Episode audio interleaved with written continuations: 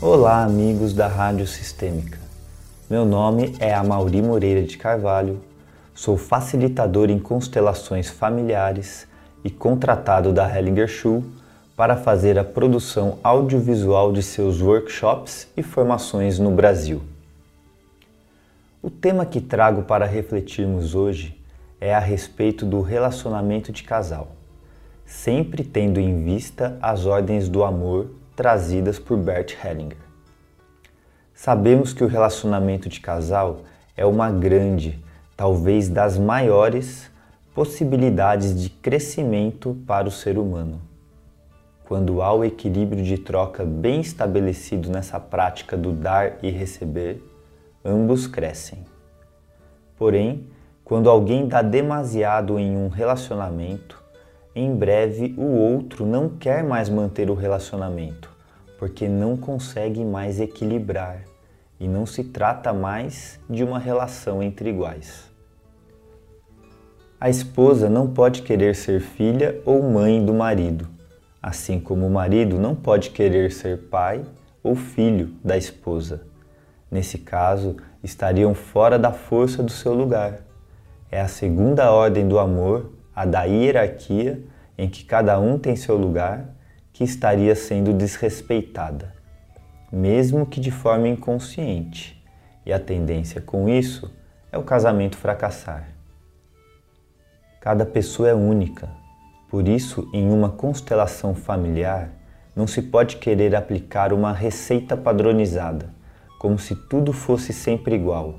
Há nuances e o constelador, em sua postura adequada, sabe que precisa estar aberto e sem intenção, para que o campo mostre através dos movimentos e imagens dos representantes aquela realidade que até aquele momento agia de forma oculta.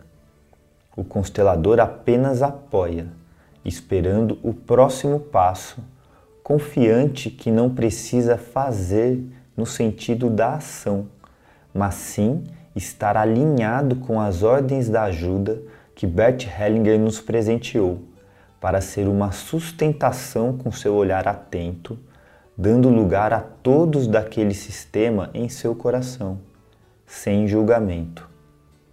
Contudo, quando se observa várias constelações sobre o tema do relacionamento de casal, alguns pontos de convergência são percebidos. Vamos usar, por exemplo, uma questão de traição. Quando um homem ou uma mulher traem no relacionamento e o traído finge como se nada tivesse acontecido, então não há mais equilíbrio no relacionamento e a pessoa traída ficará secretamente com raiva o tempo todo. Depois, é só uma questão de tempo para o relacionamento acabar. Vou citar um movimento que surgiu em uma constelação familiar, em que uma pessoa trouxe o tema dos conflitos do casal. A representante da mulher está com raiva e o representante do homem gira em círculos.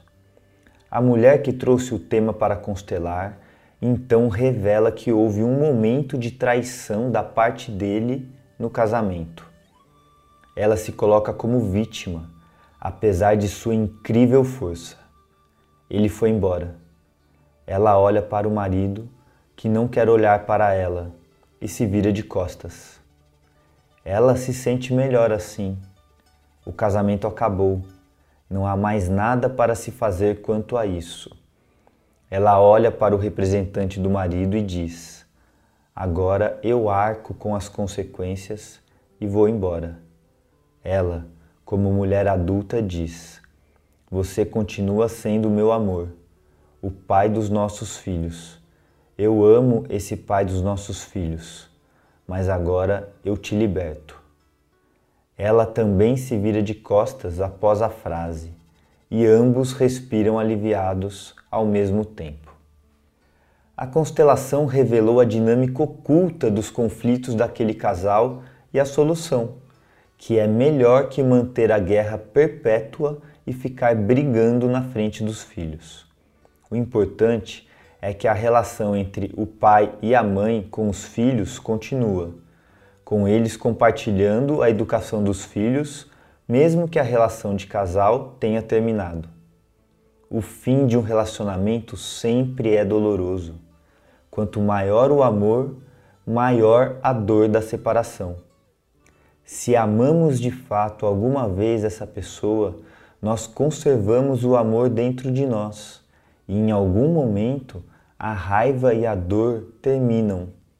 Depois ambos estão em bons termos. Mas se eles se mantêm em guerra permanente, ninguém vencerá. Ainda dentro do equilíbrio de troca do relacionamento de casal, a pessoa que foi machucada pode fazer algo também, em um nível um pouco menor, para machucar o outro.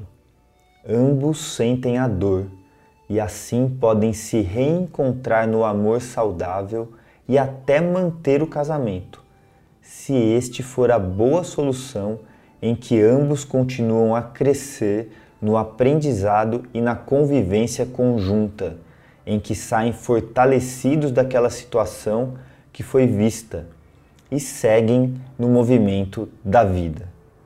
Porém, a opção do amor cego traz estagnação e adiar é uma maneira de morrer aos poucos, porque não há crescimento pessoal para ambos na convivência entorpecida que não abre espaço para o sentimento no coração, seja qual for o sentimento, embora a alma sempre saiba. A constelação familiar, em sua essência, sempre trabalha o assunto de vida e morte. O amor continua de toda forma, mas na relação de casal, esses pequenos sinais para uma separação muitas vezes não são notados, não queremos vê-los. Então, podemos olhar para as ordens do amor que descrevem bem como pode ser esse equilíbrio para uma boa relação de casal. Porque a separação já se iniciou há muito tempo antes de ocorrer de fato quando algum dos dois começa a se retirar e a tomar seus próprios caminhos, que são caminhos que não condizem com o amor dentro do relacionamento, ou algo que, se o outro soubesse, não poderia tolerar. E mesmo que não se fale a respeito, ambos sempre sabem, porque sentem e percebem. Ter uma vida em conjunto e a manter apenas porque de outro jeito poderia ser pior é uma atitude miserável. Podemos aprender com isso e talvez em algum momento pode haver amor à segunda vista. E ali podemos com mais facilidade saber o que fazer. Mas claro que ali o amor do relacionamento não será tão profundo quanto o primeiro. Porém, não existem as guerras. Mesmo conhecendo isso na sua vida, quem se atreve a dar esse passo? Porque sabiamente Sophie Hellinger traz a frase: sofrer é mais fácil do que resolver. Ainda pode-se optar por acusar o outro para deixá-lo culpado, mas não é atitude boa para nenhum dos dois. O preço a se pagar é alto. Quando a constelação mostra, ela não faz acontecer pela pessoa e seu sistema o próximo passo é decisão da pessoa. Agora, com a consciência e uma visão mais ampla, ela pode escolher melhor.